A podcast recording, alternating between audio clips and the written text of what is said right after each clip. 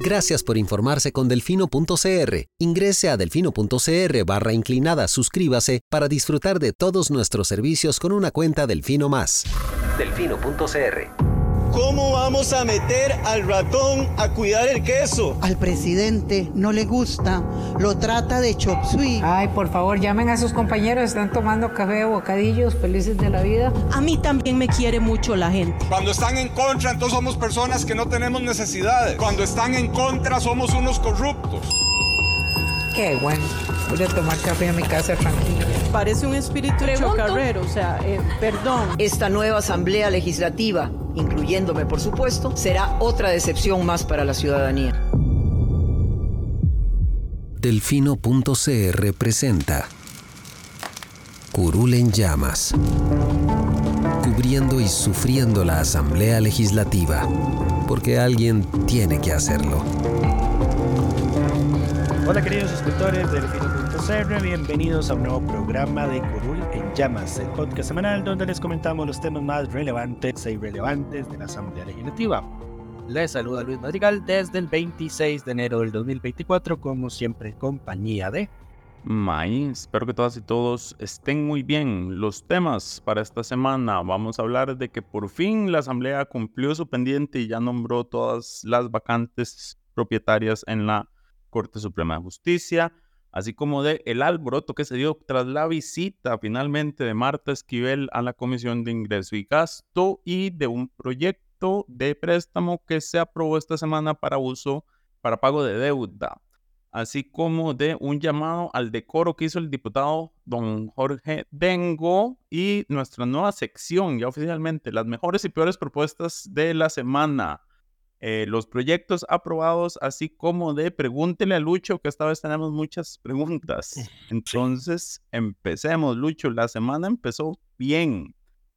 Tras dos años, nueve meses y catorce días con una plaza vacante, la Asamblea cumplió con su obligación de nombrar al señor Carlos Guillermo Zamora Campos. Correcto, de 59 años de edad como magistrado propietario de la Sala Primera de la Corte Suprema de Justicia. Ustedes recordarán que a finales del año pasado la Asamblea trató de llenar esta vacante, hizo cuatro rondas de votación y tras que ninguna de las dos personas con más votos, porque la otra eh, que estaba, digamos, a la que se, la otra que recibió votos era doña Isabel Sánchez Navarro. Liliana Isabel Sánchez Navarro.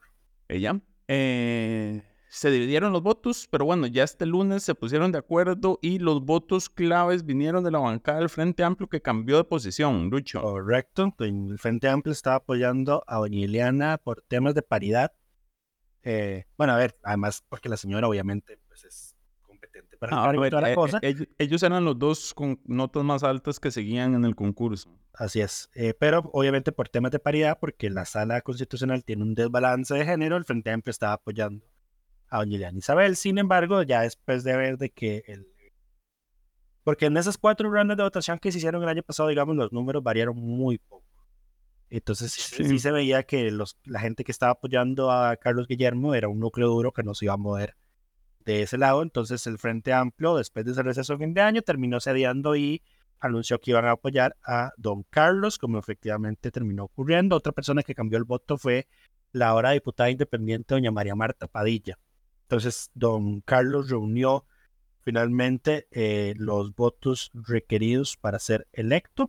Obtuvo 41, mientras que Liliana obtuvo 12. Y ayer jueves fue juramentado, entonces ya está fungiendo como magistrado de la sala primera, que recordemos esa sala es la que se encarga de conocer los recursos de casación y de revisión en los procesos civiles y comerciales. Correcto ahora, en temas de paridad, la sala queda con 14 hombres y 8 mujeres nombradas. Probablemente se les logró convencer por el tema de que quienes están más próximos a pensionarse, no es más, son, sí, quienes están más próximos a pensionarse son los hombres, porque llevan más rato y están más viejos. Correcto. Las mujeres han entrado en, en rondas más recientes, entonces uno esperaría que en los próximos años algún día se alcance la paridad, la pega en realidad, porque todas las salas en este momento tienen por lo menos dos mujeres. y la sala tercera tiene mayoría de mujeres y, la pega es la sala constitucional donde la relación es 5 a 2. Pero bueno, próximamente habrá personas que se estén pensionando. En fin, ¿qué más podemos decir de esto? Al fin, bueno, y sirvió Lucho? ¿Cuánto tiempo pasó desde que presentamos la acción hasta que se llenaron las vacantes? con ese dato sí me hablaste fuera base porque no lo tengo. Nosotros entablamos la acción de inconstitucionalidad a mediados de 2023. Mentira, a mediados de 2000, en agosto del 2023 eh, fue que fue admitida. Eh, ah. Esa fue, fue que fue admitida a estudio. Había pasado un tiempito. Un mes, probablemente. Yo la firmé el 20 de junio del 2023. 20 de junio del 2023, siete meses y de junio a agosto fue que discutieron para admitirla. Al final la admitieron por mayoría.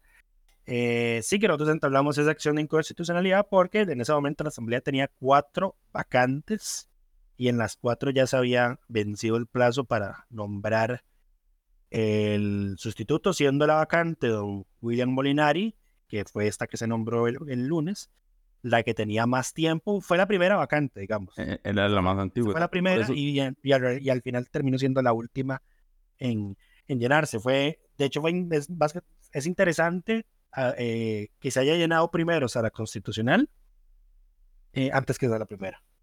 Por alguna razón decidieron ir de atrás para adelante, o sea, de las vacantes más recientes a las más antiguas.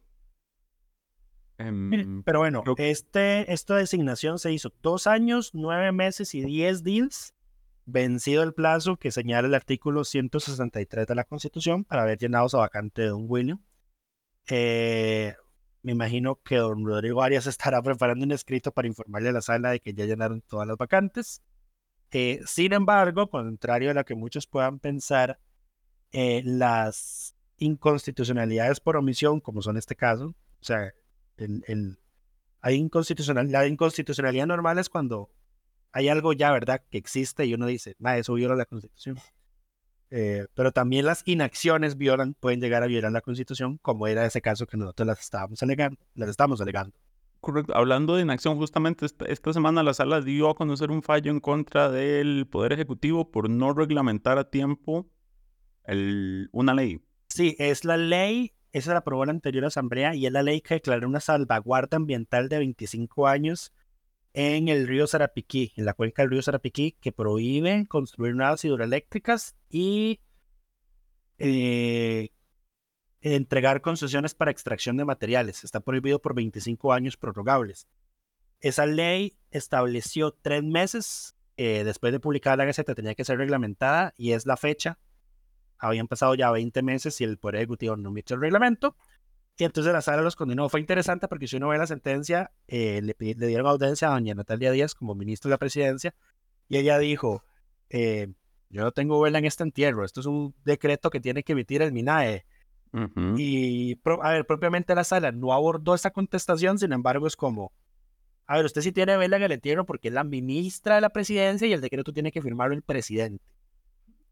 ¿Verdad? Ok, sí. Entonces le tiraron el churuco a ella y le, orden, los, le ordenaron, tanto a ella como a don Franz Tattenbach, el ministro de Ambiente, que emitan ese reglamento en dos meses. Ahora, esto está dando pie a que, nos, a que yo, peleón y necio con el tema del reglamento de la ley de voluntades anticipadas, eh, que no lo han emitido, y, y, ya también van para 20 meses desde que esa ley se promulgó formalmente, eh, y eran seis meses para reglamentar y el reglamento no ha estado. Así que ya estamos, ya ayer estaba en la redacción del amparo en la noche para presentarlo por, para presentarlo, porque encima le, yo le decía a Mai y a Diego ayer en el chat de nosotros que encima en la sala se tiró solita el fuego. Porque lo que ellos dicen es que si la omisión de reglamentar afecta un derecho, es reclamable por, por vía de amparo, no por vía de acción de inconstitucionalidad, que obviamente es más largo, más tedioso, etcétera, etcétera. Y en este caso, pues sí, estamos hablando de un tema de salud. Entonces, ahí van amparo ya, también para la sala. Pero muchas gracias. Me dieron el impulso que necesitaba para reclamar eso. Muy bien, muy bien. Pero bueno, pasemos al siguiente tema. Y es que tras varias negativas a presentarse, este jueves por fin y sin necesidad de que la trajeran con la policía, pero escoltada por agentes de, de la unidad especial, ¿cuál era? Eh, la Unidad Especial de Intervención, la UEI. Exacto, llegó doña Marta Esquivel a abstenerse a la Comisión de Ingreso y Gasto. La señora dijo que como hay un proceso abierto en su contra, recordemos que ella fue convocada por la noticia eh, de que la Contraloría había pasado a la Fiscalía eh, un, ¿cómo se llama esto? Una relación de hechos por la aparente eh, maquillaje de estados actuariales que hizo la presidenta ejecutiva supuestamente para poder frenar obras de infraestructura, entiéndase, entre ellas el famoso hospital de Cartago. Eh, esa noticia se dio a conocer a finales del año pasado, entonces los diputados de la comisión y las diputadas convocaron a doña Marta, la cual llegó a abstenerse porque eh, porque está denunciada penalmente. Hay, este hay un, exacto, hay un proceso penal en mi contra y cualquier cosa que yo diga puede inculparme. Eh, Correcto. A ver, y tiene razón. Digamos, a me, me parece, a mí me parece que eso fue una tontera de la comisión, haber hecho la convocatoria en ese sentido, con esa reacción. Porque si era ya sabido de que la señora estaba, había sido denunciada penalmente, obviamente iba a llegar a abstenerse. Claro, yo creo que ellos, la llaman para que llegue a abstenerse. Es que es parte del show, digamos. Bueno, pues, bueno, es que ese es el, ese es el problema. Ahí, ahí, vamos con el problema y lo que ella dice que es una pérdida de tiempo eh, porque la cosa se puso salse, con salseo al final. Eh, porque, se caldearon los ánimos, pero... Se caldearon mucho los ánimos. Pero antes de entrar a eso, comentemos una cosa, porque a pesar de que doña Marta decidió abstenerse, doña Sofía Guillén, del Frente Amplio, llevaba una serie de preguntas, digamos, que querían dejar en evidencia la hipótesis criminal que ella sostiene de lo que ocurrió en la caja con este tema, ¿verdad? Recordemos, marco contextual, que esto ocurrió cuando el Poder Ejecutivo suspendió ilegalmente a los directivos, a varios directivos de la caja. E cuando la Junta de la caja estaba tomada, ajá. Ajá, e impuso eh, eh, personas. Sus propios agentes. Su, propio, su propia gente, exactamente. Y fue con esa gente que la caja suspendió el portafolio de inversiones bajo el alegato de que había un informe actuarial que decía que la institución entraba en problemas financieros en el 2023 y quebraba en el 2027. Eh, todo esto, Adelantó 10 años el, el, escenario, creo. Ajá. Entonces, doña Sofía Guillén lo que llegó a exponer, la tesis que ella llegó a exponer es la siguiente.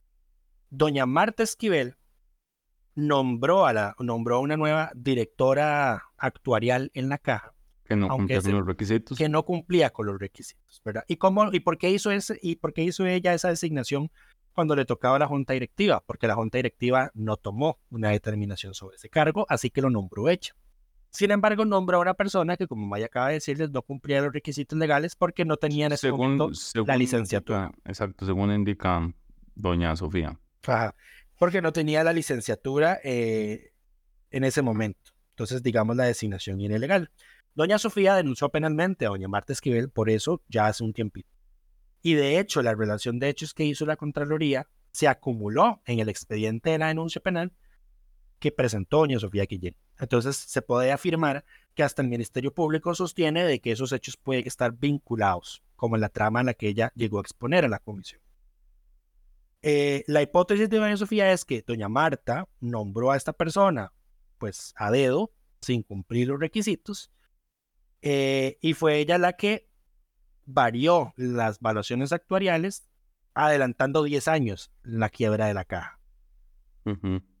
¿Verdad? Luego viene el tema de la, de la Organización Internacional del Trabajo, que ellos dijeron, estos, estos, estos estudios están mal hechos, pero doña Marta, ahí es donde ahí ella respondió diciendo, no están malos por lo que la OIT dice, sino que están malos porque más bien se dejó por fuera a un 30% de la población. Eh, que a ver, es entendible porque por ahí más o menos ese ha sido el porcentaje histórico de informalidad en el país, entiéndase, de gente que no cotiza con la seguridad social. Eh, entonces esa gente no ha sido tomada en cuenta en los históricos de los estudios sectoriales. Lo que ella sostiene es que esa población debe incorporarse, o sea, bajo el presupuesto de que toda la población va eventualmente a estar asegurada o cotizando, cosa que creo que es una aspiración muy poco realista de que llegue a ocurrir, pero eso es lo que ella sostiene, ¿verdad? Em, entonces, doña Sofía por lo menos logró sacarle el nombre de la persona a la que ella nombró, ¿verdad? Eh, el, por qué la, el por qué la nombró, porque la junta directiva no tomó una determinación eh, a tiempo y ya con eso logró exponer pues su hipótesis criminal de cómo fue que se llegaron a maquillar esos informes actuariales de la caja. Ya ahí en adelante doña, doña Marta se abstuvo de, de, de responder, digamos, más preguntas relativas a ese tema, señalando que el tema estaba judicializado. ¿Dónde se empieza a descontrolar la cosa? Eh, al final, cuando ella decide usar el tiempo que por lo general se le da en introducción, eh, y ella, pues, digo, de nuevo, esto está judicializado, me voy a abstener, me reservo el tiempo, lo usó al final, y ella empezó a decir, eh, solicitó a la comisión que el tema de su salario se tocara en una sesión posterior de esa comisión. Em, y de paso dijo que en la Asamblea Legislativa no se respeta el principio de inocencia. Y que eh, esas audiencias en general, o sea, que el tiempo que se invierte en esos temas es bastante caro. Ya hay, eh, incorrecto a mi parecer, doña Dinora Barquero, que es la presidenta de esa comisión, la interrumpe, le quita el uso de la palabra diciendo de que está... Fuera de orden. Eh, fuera, no fuera de orden, sino que estaba...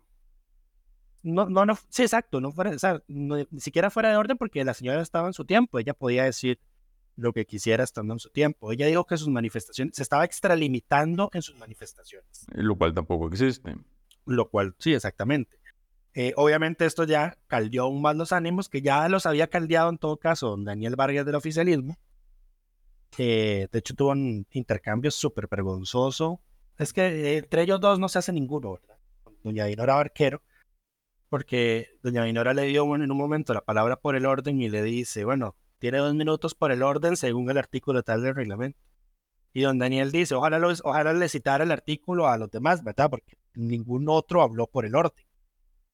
Eh, ay, no, terrible, terrible. Esa, ese para e, es. Eh, de hecho, fue, Doña Ada se comportó esta vez. Pero bueno, no dejaron terminar a, no dejaron terminar a Doña Marta, eso sí digo, en esta asamblea, asamblea legislativa no se respeta el principio de inocencia. Em, y el tiempo que se invierte aquí es bastante caro, ¿verdad? Para los costarricenses. Sí, y... y luego pasó el incidente de los guardas. Ahora, explicamos el incidente de los guardas, porque la señora llegó acompañada de los agentes estos especiales, que son la unidad de intervención que se usa en terrorismo y narcotráfico, ¿es? La UEI, por la Ley General de Policía, es un cuerpo policial especializado que debe usarse en operativos contra el narco y contra el terrorismo, nada más. Exacto y iban de escoltas de la señora y los escoltas tuvieron un encontronazo con varios periodistas que estaban intentando eh, tomar declaraciones de doña Marta eh, y a quienes empujaron y por supuesto eh, esto generó la reacción inmediata en el plenario de diferentes bancadas que reclamaron primero el, uso de, de, los gorilas y segundo... Primero, intentó esclarecerse quiénes eran los señores, ¿verdad? Ajá. Eh, porque estaba la duda de si eran de la DIS o si eran de la UEI. En ambos casos nada tenían que estar haciendo haciendo escoltas. Correcto. A ver, la UEI tiene por reglamento la posibilidad de dar protección a personas, pero dice que eso es para los miembros de los supremos poderes. Doña Marta Esquivel no es ministra, no es miembro de los supremos poderes. Correcto. Exactamente. Así que no tenía nada que estar haciendo no solo no es miembro, ni siquiera tiene el rango, porque hay algunos que tienen, no son, pero tienen las mismas potestades. Correcto. Y no solo, y, aquí además también lo, más grave es que la ley dispone de que cualquier participación de agentes de la UEI en operativos o en ese tipo de actividades, toda actividad de esos agentes tiene que ser autorizada, cito textualmente, previa y expresamente por el presidente de la República. Entonces, aquí, aquí el presidente. Orden presidencial de que fueran los escoltas. Exacto. Y aquí saltándose la ley que explícitamente dice que eso es para operativos de terrorismo, narcotráfico o para escoltar miembros de los supremos poderes, que en todo caso ya no lo es, se le asignaron dos eh, agentes de la UEI a doña Marta Esquivel para una audiencia en la Asamblea Legislativa. Ahora. En caso de. ¿Qué esto qué es? Prevaricato. Prevaricato. No, se no, me es prevaricato. prevaricato. No, esto no, No, porque es- prevaricato es emitir resoluciones contrarias a la ley. Di- Sí, porque... en- Malversación. No, esto sería prevaricato porque él dio una orden de que se protegiera a alguien que no cumple con los requisitos que la ley Es que- establece. no, y es que, y es que además encima, ¿cómo se llama esto? El, la ley dice que esas órdenes tienen que dejarse por escrito. Tiene que Imagínate. haber por algún lado un oficio firmado por el presidente. Ajá, exacto. Porque, sí, eh, porque ese- yo, yo lo leí y ese es es súper detallado el procedimiento. Dice que tiene que haber un libro eh, detallado con la hora, fecha, el, el momento, o sea, todo. Todo tiene que estar súper detallado y en un libro. Entonces, y eso tiene que estar ahí. Caso contrario, eh, es que no.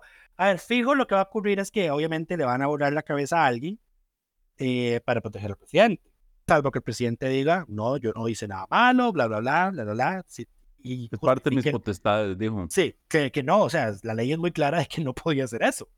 Es muy claro que el presidente tampoco le importa la ley. ¿Cómo fue que le dijo esta semana mando medio a la Contralora? Se dijo mando medio a la Contralora.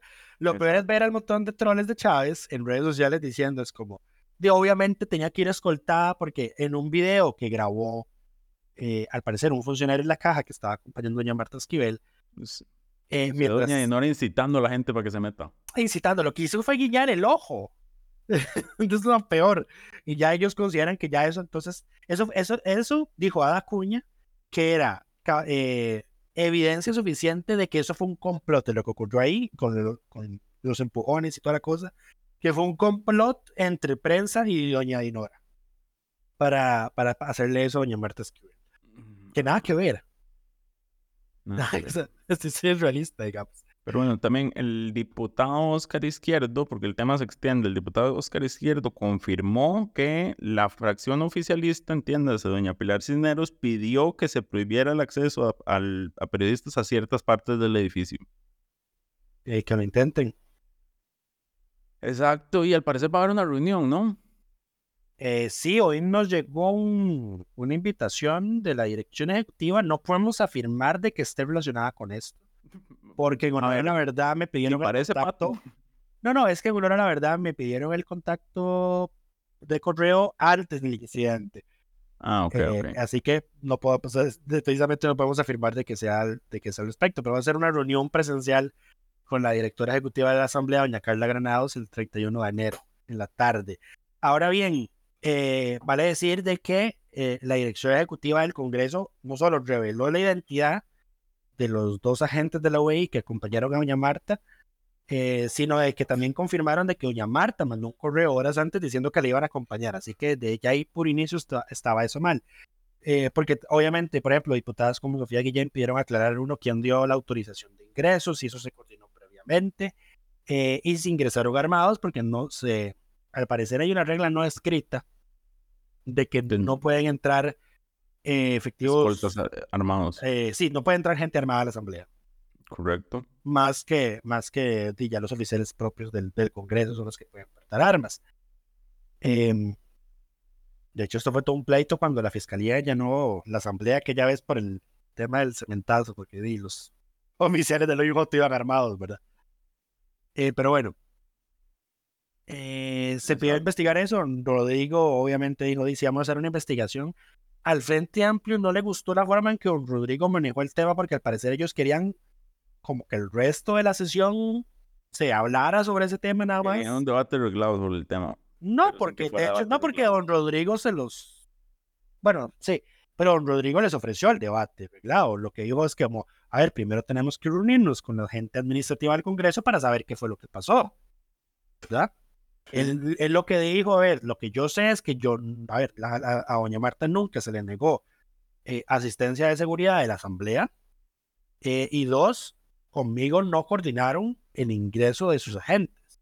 Ajá. Eh, ahora bien, habría, ahí habría que ver si falló algún tipo de protocolo interno en la asamblea o es que no lo hay de que el ingreso de estos, porque a ver, la UEI, para la gente que no lo sabe en todo caso, pero ya lo expusimos, de nuevo, es un cuerpo policial especializado que está bajo el control del presidente de la República. A ver, esta discusión ya la habíamos tenido porque eh, cuando a Carlos le tocó ir a comparecer, creo.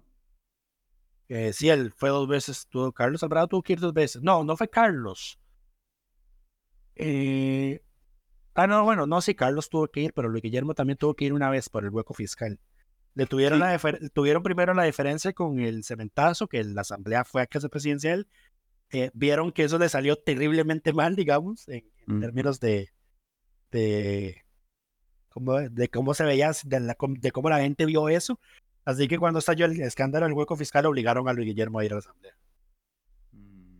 Mm, pero creo que esta discusión la hemos tenido porque seguridad de presidencia había pedido y, se había aclarado que no podían en aquel momento. sí, la asamblea, digamos, tiene una regla, a ver, tal vez escrita de ellos, de que ah, eh, oficiales armados no pueden entrar a la asamblea. Exacto. Pero bueno, eh, fue un show, lamentable show, el que se dio en esa comparecencia en la caja, más allá de los lamentables hechos que sucedieron con los agentes de la U eh, y, los periodistas. Y además, don Ariel Robles acusó a don Rodrigo Arias de haber minimizado el tema por intereses del primero de mayo, lo cual molestó bastante a don Rodrigo. Sí. Lo molestó bastante. Yo no lo había escuchado tan enojado antes. Claro, fue como dijo, ¿usted por qué anda diciendo lo que yo hago? No me exponga. no me exponga. Déjeme a eh. mí negociar como quiero negociar. Porque al, al, parecer hay una cita textual que la vi hace un ratito de don Rodrigo entrevistado por Serie Hoy, que dice que él no se ve como diputado de oposición. Así que sí, es probable que esté buscando si, su reelección. No, no, eso ya en algún lado lo dijo públicamente, a lo que ya se sabía pasillos, de que si no es presidente de la Asamblea no seguiría como diputado. Lo cual nos convertiría en la Asamblea más paritaria de la historia. Hay un y hay un, hay un problema con eso, eh, más que el tema de que no haya alternancia en el poder de la presidencia, ¿verdad? todo ese tema, es que no sé si le va a dar el capital político porque tuvo que de oficializar. A ver, el, PUSC ya de plano dijo, nosotros creamos la presidencia, ¿verdad? Eh, y en este caso está ya muy... El, el, PUSC, lleva de Rafael, ¿cómo era que se llamaba? Fue el... El, embajador en Reino Unido, el que fue embajador después en... Ortiz Fábrega. Exacto, desde, desde, que él dejó de ser presidente, el PUSC quiere volver a la presidencia de la Asamblea Legislativa. Bueno, Rafa fue un muy buen presidente de la Asamblea, yo tengo que decirlo. Ahora, yo en el PUSC a nadie le veo material de presidente de la Asamblea. Ese es un problema. sincero. Eso es un problema, exactamente. No, no le veo material. No le veo material a ninguno. Ahora, doña María Marta Carballo, que es la secretaria número uno del directorio actual, ya le ha tocado presidir varias veces. Lo ha hecho bien, salvo un incidente que hubo esta semana eh, doña Dinora había hablado por el, estaba, pidió la palabra por el orden, eh, y don Leslie Jorge empezó a gritar y a vociferar de que doña Dinora no estaba hablando por el orden. Y Dinora le dijo, ya, calmate, Buquelón. Eh, ¿Quién es el que está diciendo que no está hablando por el orden? Buquelón. Ajá, algo así. Y de hecho, doña María Marta abiertamente dijo sí de que las formas en las que don Leslie hizo su intervención no fueron las correctas y que desordenaron el plenario. Eh, a lo que Oleli se disculpó el jueves, no sin no para seguidamente tirar seguidamente el fuego para sí, para seguidamente causar más desorden y acusar, bueno, calificar de eh, ladrón, sinvergüenza y corrupto Francisco Nicolás al traer a colación de que él había sido condenado a tres años de cárcel eh, por acciones que habían pasado cuando él fue viceministro de aviación civil, si no mal recuerdo. No recuerdo ese caso. bueno, él había sido viceministro en un gobierno hace mucho tiempo eh, y lo habían condenado a tres años de cárcel por eso. Eh, él fue absuelto por Sara Tercera, ¿verdad? Entonces, obviamente, esa condena pues no adquirió firmeza, pero para Leslie, el que usted sea absuelto por la Sara Tercera no vale nada. Entonces, sí que igual, igualmente le digo, eh, ladrón corrupto y sinvergüenza, lo que volvió a desordenar el plenario, porque, eh, Francisco Nicolás pidió la palabra para defenderse, decirle yo fui absuelto, a mí me falsificaron la firma, los errores judiciales ocurren. Eh, y don Oscar Izquierdo tampoco se tomó muy bien ese, ese tipo de intervención. De hecho, Rodrigo Arias le quitó la palabra a Don Él tenía cinco minutos y no lo dejó terminar, eh, porque hay una, hay una disposición del reglamento de que ya eso es, esa, el presidente sí tiene que retirar el uso de la palabra, digamos, cuando se está eh, se están haciendo acusaciones de ese tipo. Más que en este caso, ya, pues obviamente no fue una sentencia que adquirió firmeza, ¿verdad? Le estaba levantando falsos, básicamente, aprovechándose de su irresponsabilidad parlamentaria. Sí. En fin, eso me lleva al siguiente tema que quería mencionar esta semana, es que tras todos los hechos bochornosos que se han registrado en las últimas semanas en las comisiones y en el plenario y en la forma en que se tratan eh, diputadas y diputados en la Asamblea Legislativa, el diputado Jorge Dengo Rosabal escribió en sus redes sociales lo que yo intentaría, nombraría como un, llamado al decoro, si se puede decir de alguna forma. Em, y me voy a tomar la libertad de leer rápidamente lo que dice el, diputado, porque me parece que es un, mensaje importante em, que, que da el, el, el, diputado. Pero bueno, el señor dice, la falta de señorío y la degradación del debate en la esfera política no son meras cuestiones de etiqueta, representan un problema sustancial para la gobernanza efectiva y la percepción pública de las instituciones legislativas. En la Asamblea Legislativa, como en cualquier órgano parlamentario, el debate robusto y respetuoso es esencial para el desarrollo de políticas públicas sólidas y bien informadas. La ausencia de un debate de alto nivel marcado por el respeto mutuo y una discusión sustantiva lleva a una disminución de la calidad legislativa. Cuando los legisladores se inclinan hacia la confrontación personal, a buscar likes en redes sociales y el espectáculo en lugar de la deliberación informada, se erosiona la confianza pública en la institución. Frente a sus dichosas elecciones municipales, esto no solo desalienta la participación cívica informada, sino que también socava la legitimidad de las decisiones tomadas. La política se percibe entonces no como un medio para resolver problemas complejos y mejorar la sociedad, sino como un teatro de disputas personales y agendas ocultas. Sinceramente espero que las personas sean lo suficientemente capaces para darse cuenta del teatro y sus intenciones. Elevar el debate implica un compromiso colectivo con la integridad, la transparencia y la responsabilidad. Significa centrar las discusiones en datos, evidencia y el bienestar del público en lugar de la retórica partidista o el beneficio personal. Una asamblea legislativa que abraza estos principios no solo mejora su propio funcionamiento, sino que también fortalece la confianza del público en el proceso democrático.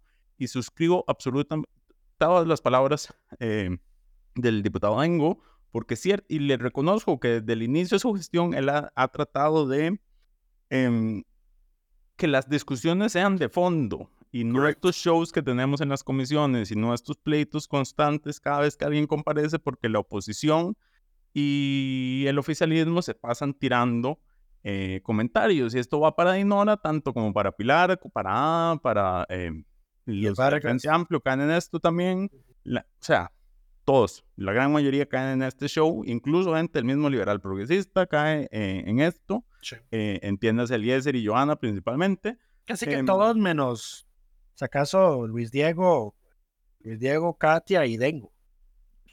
Sí. No. Bueno, y, igual a veces tiene sus comentarios, pero yo sí les reconozco el intento porque las discusiones sean de fondo y por un llamado al respeto mínimo entre ellos. Sí. Porque ciertamente, a ver, en todas las encuestas, desde que el CIEP empezó a hacer encuestas de opinión pública, la institución peor valorada son la Asamblea Legislativa y los partidos políticos. Correcto. Y, y el comportamiento razón? incívico en la Asamblea perjudica, perjudica a los dos. Exacto. Y esta necesidad de tirar de eh, filazos para TikToks eh, le baja el, el baja definitivamente el nivel de discusión porque se vuelven un quien, quien tiene el TikTok más viral con el comentario más eh, punto. Ajá. Hacia la otra persona, o quién le tira más duro a la otra persona, o quién insulta disimuladamente a la otra persona más. Eh, entonces, este es un llamado al, al decoro que me parece necesario y ojalá tuviera algún eco en la Asamblea Legislativa, porque ciertamente, eh, y tiene razón el diputado, las municipales eh, han hecho que esto se ponga peor. Recordemos cuándo fue Leslie hace poco diciendo, pidiendo renuncias. Sí, eh, después de la no, sentencia y, sobre 4-3. Exacto, y cada quien cree que entre, entre más le tira al otro y más lo insulta, queda mejor parado, y la realidad es que todos quedan mal. Correcto. Eh, y antes de que me digan hipócrita, porque yo aquí les tiro a, a las y los congresistas con frecuencia, quiero recordar que yo no soy miembro de los supremos poderes ni represento a nadie más que mi propia opinión entonces, eh, no es lo mismo este espacio de discusión y comentarios sobre, y opinión sobre la Asamblea Legislativa que el plenario legislativo, que debería ser un recinto eh, de debate democrático. Y se comporten como la gente no, decente que se supone que son. Correcto, y por este mensaje le damos el reconocimiento de congresista de la semana a don Jorge Dengo, quien si todavía nos escucha le mandamos un saludo. Sí, eh, aprovechando que Maya acaba de hacer un pequeño editorial, yo quiero aprovechar eh, para hablar sobre un mensaje que nos mandó un oyente o tal vez ya no oyente por Twitter, que yo voy a reconocer que no, no respondí apropiadamente en el momento por la calentura de la, cólera, que, que, me dio el mensaje. Eh, don David Araya nos escribió porque él decía que no tocamos en el podcast la audiencia de Cristian Bulgarelli, que fue eh, este, ya este año, el 16 del el 15 de enero. Ajá. Eh, lo que yo tengo que decir al respecto, a ver, yo creo que la gente que nos escucha ya desde hace mucho rato sabe muy bien que nosotros no solemos comentar los temas de comisiones, salvo que sean temas así como súper relevantes, o en su defecto porque nos hayamos quedado sin tiempo, porque el plenario no nos, haya, no, nos haya dado contenido, como suele pasar por lo general en sesiones extraordinarias. Eh, no solemos cubrir en podcast comisiones, menos de audiencias, eh, salvo contadas excepciones, como tal vez hemos hecho con la audiencia, por ejemplo, de la presidenta de la Junta de Protección Social. Mm, la de Marta eh, esta semana. La de Marta Esquivel esta semana. Exacto. más a ver, lo, que, lo, que él, lo, que él nos cuestiona en el mensaje es que no lo cubrimos porque dice ya no estamos siendo tan imparciales como antes. Yo lo que le tengo que decir a don David y a la gente que nos escucha, lo primero, a ver, primero que nada, siempre agradecidos con todos los que nos escuchan, ¿verdad? Número uno. Número dos, mm, nosotros nunca, y esto yo creo que lo voy a hablar, lo voy a decir en general a nombre del medio, porque siempre hemos sido claros con eso nosotros en delfino.cr nunca nos hemos jactado de ser un medio imparcial porque la imparcialidad no existe. Un medio sin posición. Exacto. Pues, eh, entiéndase la imparcialidad bajo ese concepto, exacto. Un medio que no toma posición. Obviamente no cuenta ya para temas electorales, ¿verdad? No, estamos, no vamos a sacar un editorial diciendo por quién le sugerimos votar. No estamos en Estados Unidos donde los medios hacen eso. Pero en agenda editorial, obviamente, siempre la gente toma posiciones porque todos somos humanos y los humanos tomamos posiciones. Esto de la neutralidad periodística es algo que a mí me parece que se malacostumbró a la gente o se engañó a la gente, haciéndole creer de que la prensa es imparcial. La prensa no es imparcial, nunca ha sido imparcial y nunca va a ser imparcial. Nunca. Porque somos la, porque la prensa la hacen humanos y los humanos, por nuestra naturaleza, tomamos posiciones. Creo que, por ejemplo, los que han visto, los que vieron The Crown, hasta la reina Isabel la pintan ahí en ese momento como de puertas para afuera. Yo tengo que decir que no tengo posición, de puertas para adentro estoy moviendo mis hilos, ¿verdad? Entonces, para responderle a don David, no es que no hablamos de esa audiencia en el podcast porque tenemos una agenda oculta o porque por, algún motivo oscuro. Simplemente, eh, a ver, nosotros la agenda del podcast la comentamos cinco minutos antes de sentarnos a grabar, si acaso. No tenemos un guion pregrabado, no un guion prescrito, eh, nada. Esto es pura improvisación del momento. No hay temas por eso previamente por, exacto, por, eso nos Por eso nos interrumpimos, por eso, o sea, todas las teorías de, de conspiración que puedan tener de cómo se hace este espacio, Cero. Lo grabamos para que la gente sepa en un servidor de Discord. Y si no saben qué Discord, pueden buscar qué carajos. No hay para que se las intimidades. No, no, no. Es para, que la gente de verdad entienda de que, diga, a como, hacemos este, como hacemos este trabajo. Entonces, una disculpa a don David porque no le respondí adecuadamente eh, por texto, eh, como se debía. En todo caso, responder por texto es problemático porque se malinterpretan los tonos y las intenciones y toda la cosa. Entonces, mejor aprovecho este espacio y se lo hago. Eh, y así de paso, se lo dejamos aclarado a toda la audiencia. No solemos cubrir comisiones, las cubrimos esporádicamente. No hay una decisión, digamos, de por cuáles cubrimos o cuáles decidimos comentar en el podcast y cuáles no. Eso es una valoración que hacemos cinco minutos antes de grabar, como es este caso que esta semana decidimos hablar de lo que ocurrió con doña Marta Esquivel. Em, no somos imparciales, nunca nos hemos jactado de ser imparciales, nunca hemos dicho que somos imparciales. Más bien somos de los medios que siempre insistimos, tenemos posiciones eh, definidas, eh, ya que la gente pues no coincida con las, con las nuestras en eso, en, en, en, algunos casos, pues estamos en democracia, es verdad. En la pluralidad de voces y disidencias es donde está la democracia. Eh, pero bueno, eso es lo que quería comentar al respecto. Eh, Muchas gracias. No es, no es que hay vetos, no es que ni Diego ni el gobierno, porque ahora se inventan que es que el gobierno nos da pauta, Dios, Dios santo. O sea, si supieran las cosas, ¿verdad? Que pasamos como medio de comunicación independiente y pequeño, no estarían inventando tonteras. Pero bueno, ahora sí podemos seguir con la agenda de la semana. Pero bueno, entonces pasemos a las, a las nuevas. Bueno, no, primero proyectos aprobados, que esto es un tema corto. Esta semana se aprobaron dos proyectos, llamémoslo importantes, comillas, comillas. El primero es el, la ley para que tienen que ver con el centro de capacitación del OIJ para que pueda formar a otros cuerpos policiales. Correcto.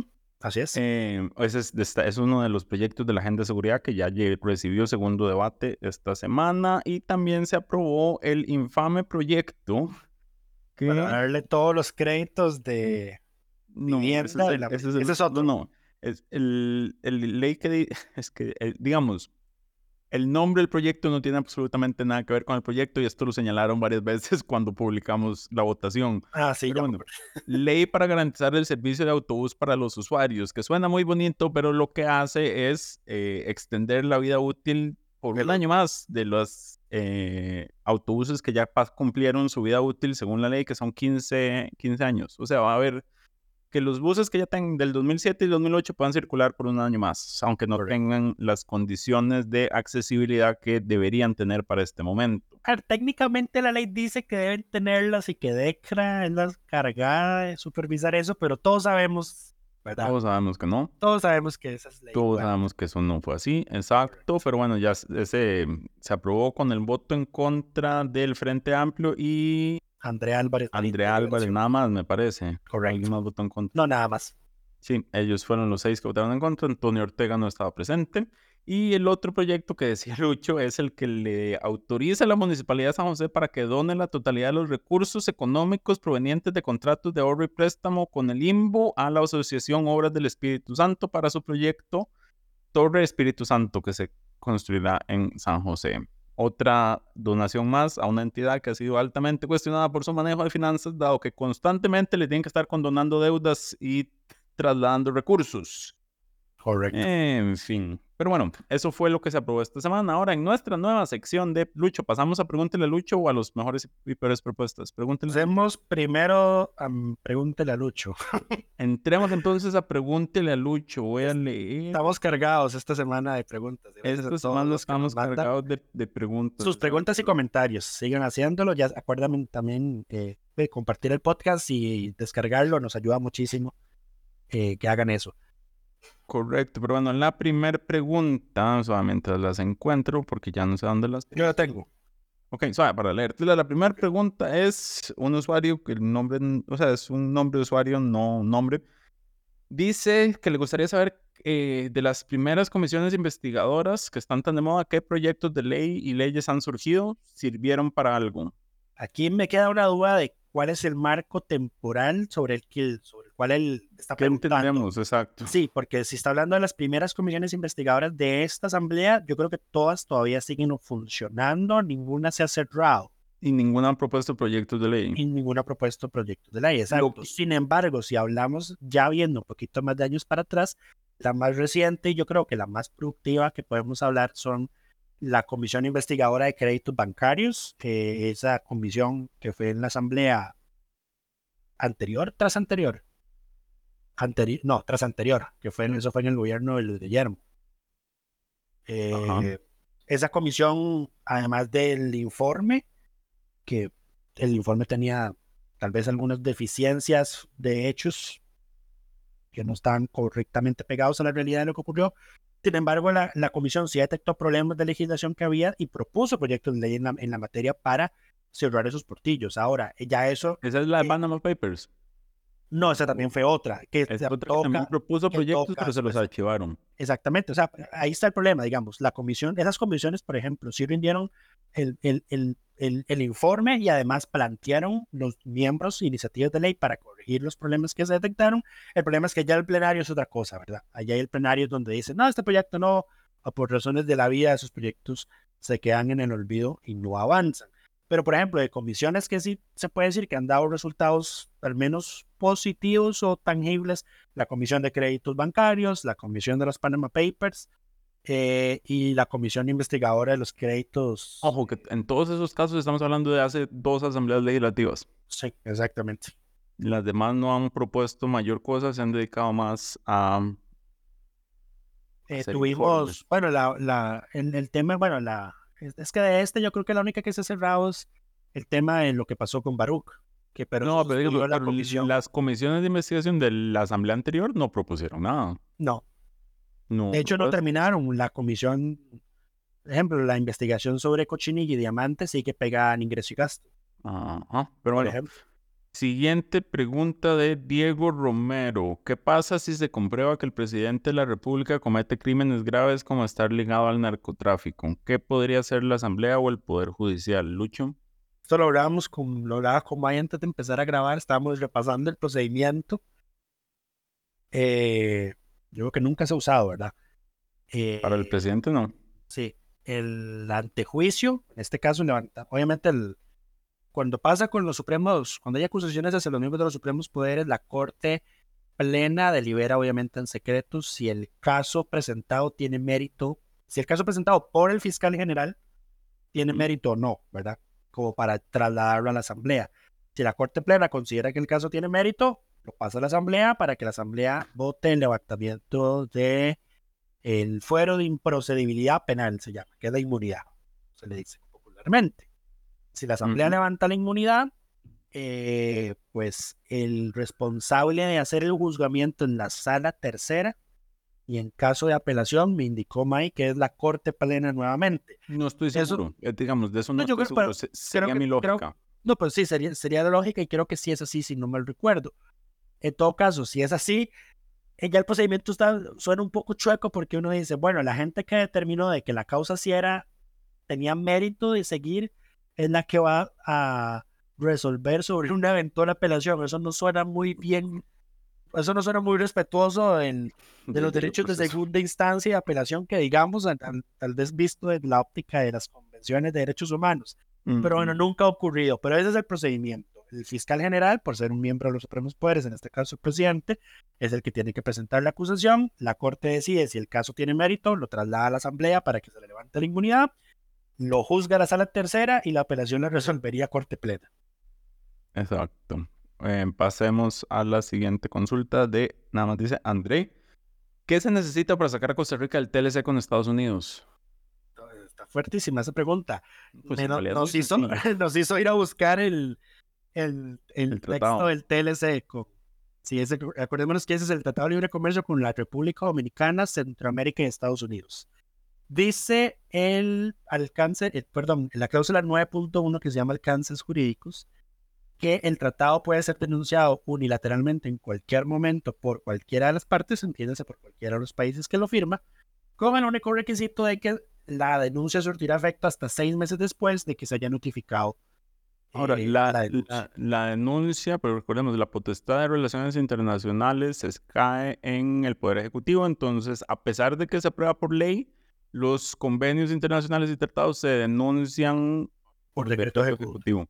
Correcto. Y eso sí, si un, digamos, un decreto, un tratado ya fue ratificado por la Asamblea y un Poder Ejecutivo lo denuncia, el, y hay un cambio en el Ejecutivo, el siguiente puede volver a, a, digamos, levantar esa denuncia con otro decreto ejecutivo desdenunciar. volver a pasar por la Asamblea.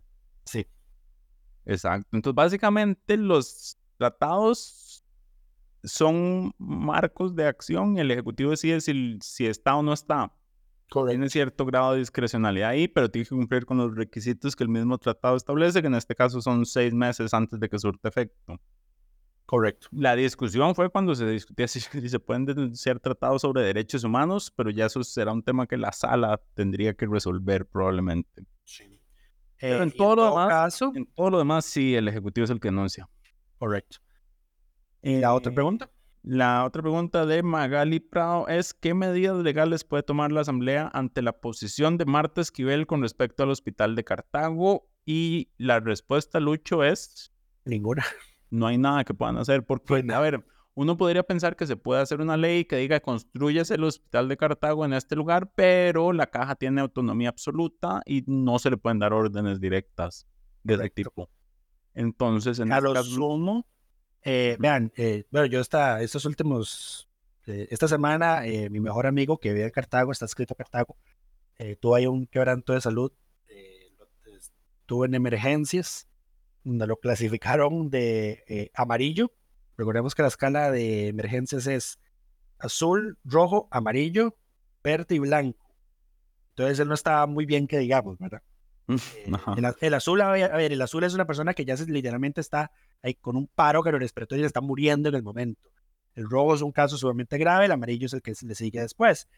Eh, dice, dice las guías de la caja de que una persona en amarillo no tiene que esperar más de 30 minutos en ser atendida. Pues mi mejor amigo estuvo esperando nueve horas ser atendido en el hospital de Cartago, en el Max Peralta. Eh, me parece eso a mí francamente inhumano. O sea, no- ninguna persona, ningún ser humano debería pasar por, ese, por eso. Y de hecho, días antes salió unos reportajes de La Nación donde verían testimonios de la gente de Cartago que se atienden en ese hospital que son pavorosos de leer. Pavorosos. Eh, yo obviamente enojado, ya dije, es como, "Ma, esa- esto, es, esto es inadmisible, la caja ya debería dejarse de varas y resolver, no importa dónde construyan el bendito hospital, pero construyanlo, la gente de Cartago se está muriendo en ese hospital, están hacinados, los atienden en los pasillos, en el piso, o sea, eso es inhumano. Eh, aquí lo que me parece que podría hacerse es un amparo, realmente porque esas condiciones de atención en esos centros médicos son, Sí, son pero aún así, inaceptables. un amparo no te va a resolver que la sala, eh, que la caja construya donde sea. No, pero no, pero el tema es que, a ver, es que está- estamos en una incertidumbre, porque recordémonos que supuestamente la junta directiva iba a decir, bueno, vamos a resolver el tema del hospital de Cartago en diciembre. Y luego la señora les dijo, no, pues, no, ya no, porque yo tengo vacaciones.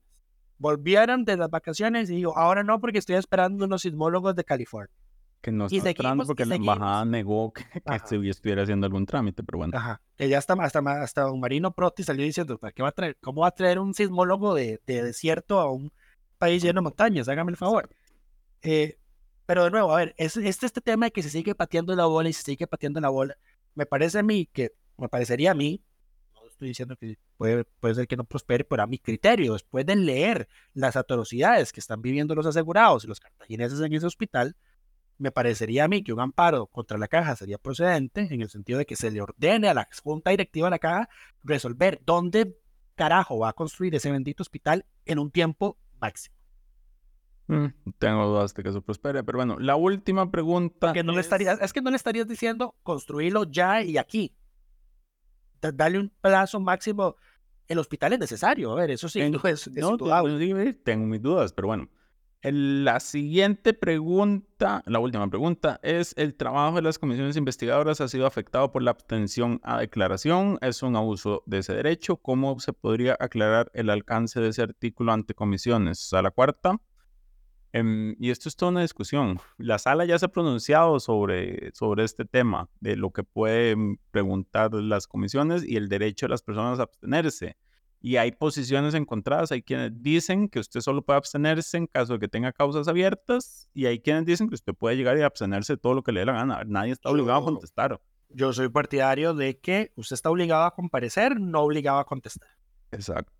Yo digo, y ahora, yo lo que sí creo y me parece que la gente tiene que tener claro es que los silencios dicen mucho más que las respuestas en muchas ocasiones. Sí.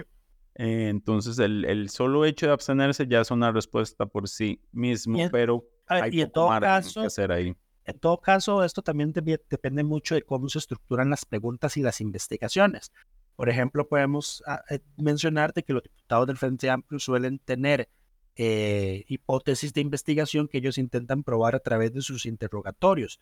No son preguntas generales sobre cuáles fueron los hechos que ocurrieron, etcétera, etcétera. Entonces, es a veces cuando ellos entonces siguen ese tipo de interrogación, sí logran obtener respuestas y entonces uno se va haciendo más o menos la idea de por dónde pueden ir las cosas. Entonces, eh, como fue en el caso, por ejemplo, de Sofía Guillén, eh, que eh, doña Sofía logró sacar un par de respuestas a doña Marta Esquivel, o como Ujú. pasó en la última comparecencia de, de Federico Cruz de Choreco, donde Ariel Robles logró entrarle por el lado emocional barra sentimental y le logró sacar también algunas respuestas.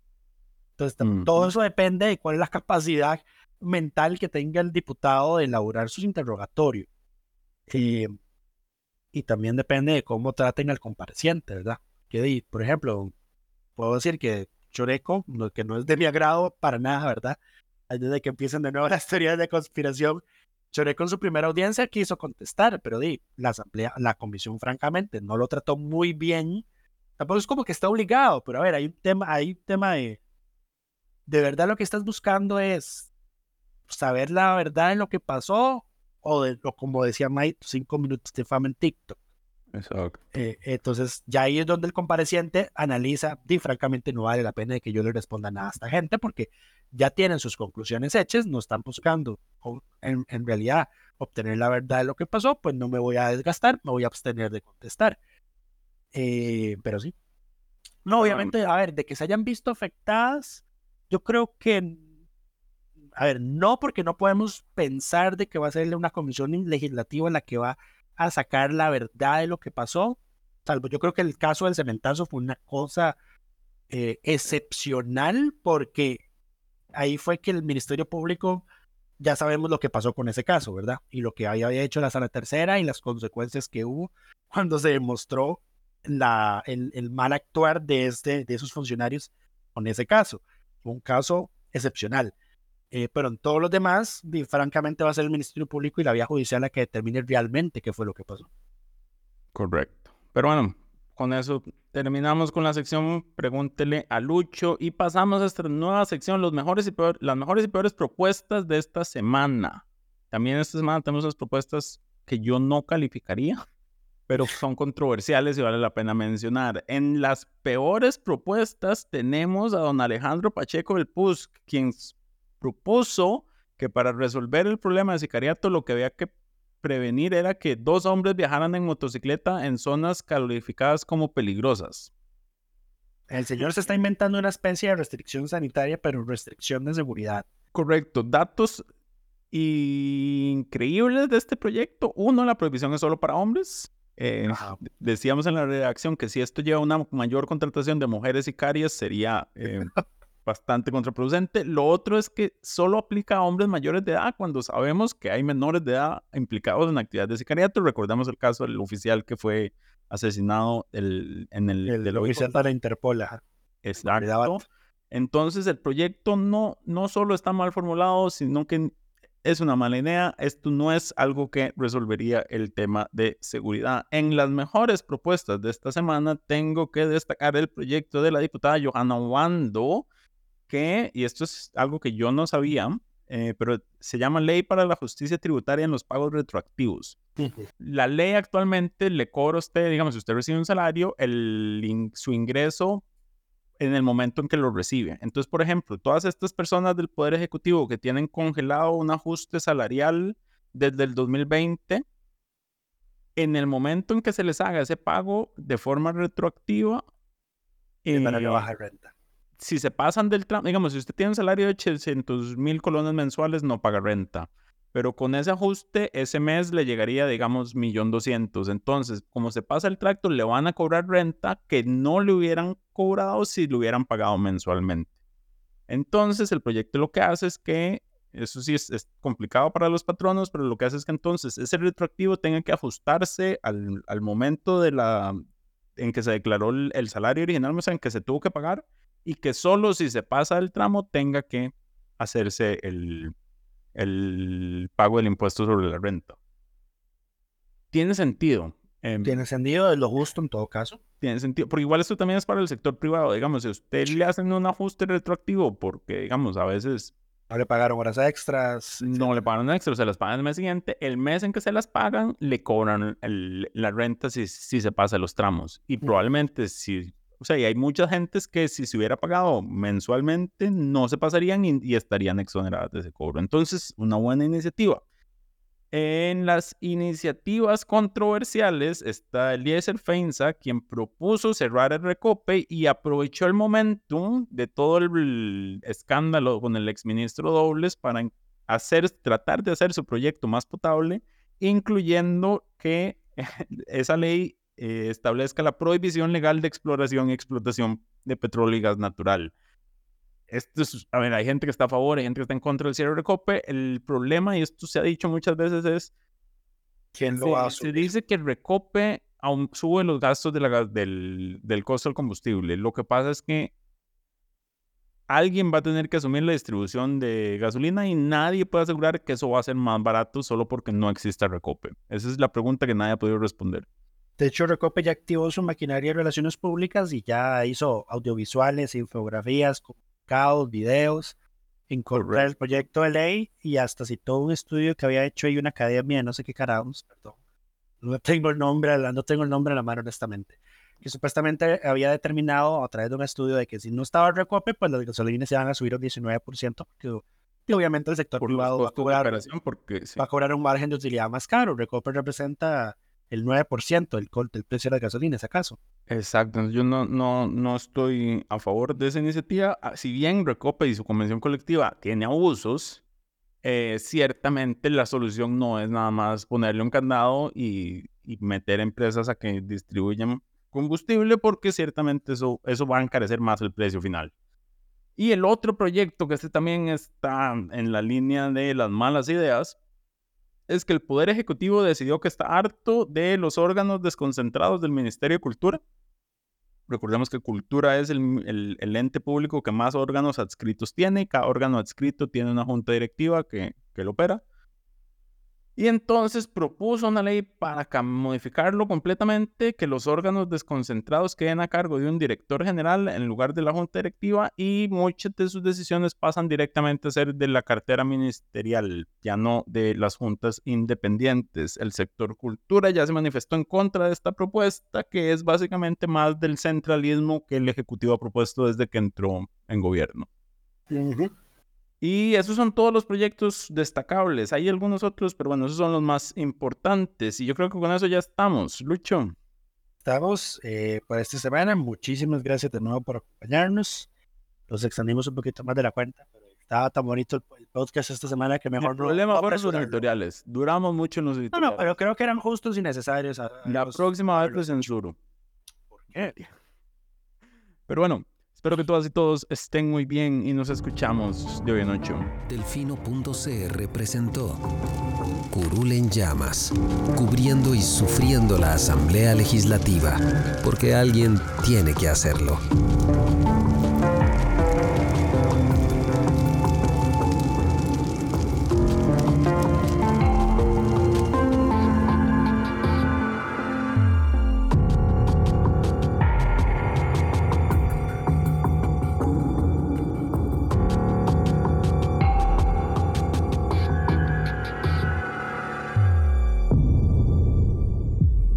Gracias por informarse con Delfino.cr. Ingrese a Delfino.cr barra inclinada, suscríbase para disfrutar de todos nuestros servicios con una cuenta Delfino Más.